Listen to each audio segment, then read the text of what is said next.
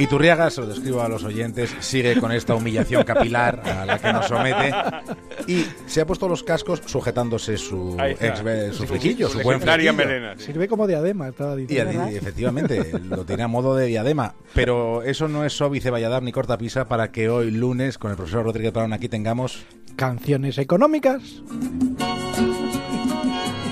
Canciones económicas. No llego, ¿eh? No llego. Me queda pena, me queda pena. Bueno, pues yo creo que ya tengo que volver a, a Conchita Piquer, de verdad estoy preocupado. ¿Sí? Sí, porque estamos, estoy, estoy, estoy modernizándome ya demasiado. Ya estos últimos meses una canción cada vez más moderna y esta ya es de una modernidad sin, sin, sin parangón, porque ya no es de... No ha salido todavía al mercado. Está, está, está prácticamente, o sea, no es, no es de mis hijos, es de mis nietos, es un, es un rap. Venga, ponlo, ponlo. I'm gonna pop some tags. Only got twenty dollars in my pocket. I'm, I'm hunting, looking for a come up. This is fucking awesome. Now, walk into the club like, what up? I got a big pack. I'm just pumped. I bought some shit from a thrift shop. Bueno, pues esto es Thrift Shop. Es un rap y me alegro muchísimo de que la canción esté en inglés, porque tiene unas palabras muy groseras que no soy capaz de reproducir porque soy un caballero. Pero es un, es un rap del año 2012. Vamos, está, está, está fresh from the oven, es decir, acaba, acaba de salir. Es de, es de Macklemore y Ryan Lewis, que como tú sabes muy bien, son el Macklemore es un, es un rapero eh, americano. Lo trabajo un poco yo el hip hop. Trabaja, pues, pues y- y- igual deberías, porque esta es una canción bien interesante y habla toda, toda ella de economía.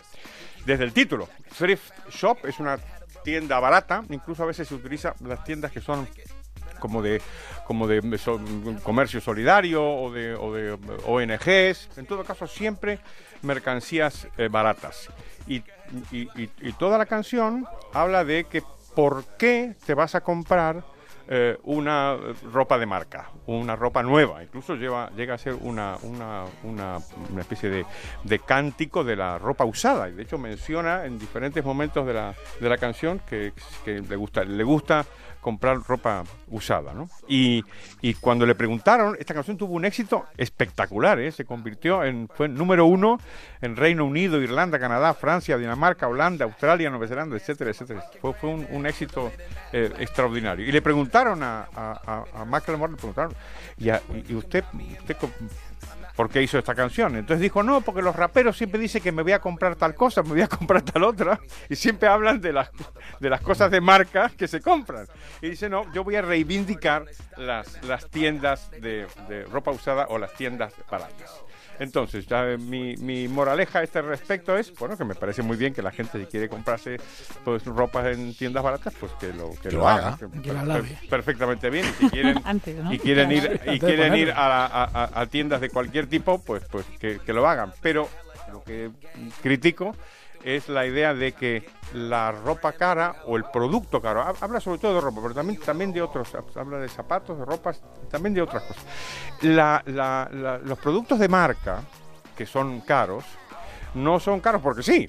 Es decir, no, no, no, no- la, marca eh, que a veces es denostada es, un, es, una, es una señal de mercado utilísima, porque la marca lo que hace es transmitir información. Y si tú tienes una marca que está identificada como un producto, por ejemplo, de lujo, eh, ni se te ocurra tú eh, eh, eh, ponerle, intentar vender con una marca de lujo un producto que no sea de buena calidad, porque entonces te has O que no sea de lujo. te, claro. ha, te ha fundido, claro. La gracia del asunto es que las marcas transmiten información sobre el producto, ahorran el coste para el comprador, porque él sabe y ella sabe que comprando tal marca o tal otra está recibiendo un producto de, de una calidad que ella y él saben anticipadamente lo que es. Eso es una gran ventaja económica. Con lo cual, pues, pues un poquito de cal y otro poquito de arena. Una clase de marketing nos ha dado. ¿A que sí? Fíjate. Lo que da de ese hip hop. Y hemos terminado por hoy.